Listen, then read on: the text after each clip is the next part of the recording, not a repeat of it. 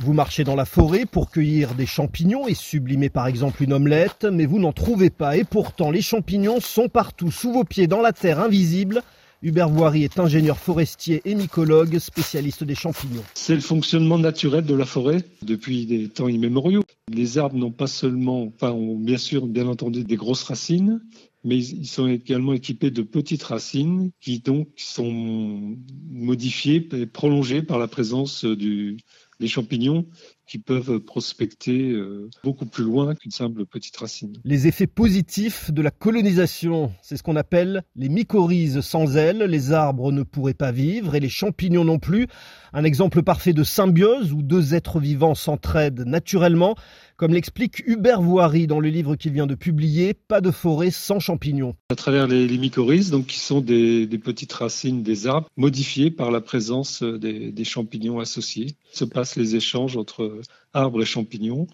L'arbre donc fournissant du, des sucres et le champignon euh, fournissant de, de l'eau et des, des, sels minéraux. D'où l'importance, si vous cueillez un champignon, de ne pas l'arracher, mais de le couper à la base du pied. Les champignons sont aussi des agents de nettoyage. De nettoyage et, de recyclage, puisque une fois que le bois, les, les, feuilles, la litière, les petits rameaux sont, sont décomposés, ils sont mis à, à disposition donc en fait du, de l'écosystème. Il y a, il y a tout un cortège d'insectes euh, spécialisés qui se nourrissent de bois déjà décomposé. Il y a une action mécanique, une action digestive. Ils poursuivent le, la digestion en quelque sorte du, du, bois. Alors oui, certains champignons sont des parasites, d'autres toxiques, attention à votre omelette, mais indispensables au cycle de la vie. Mangez-moi, mangez-moi, mangez-moi,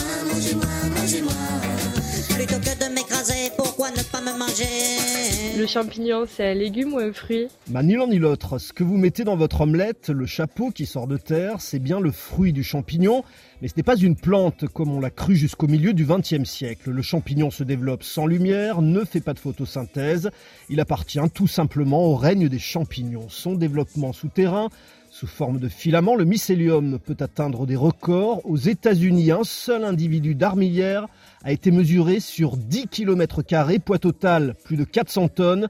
Pas mal pour un organisme microscopique.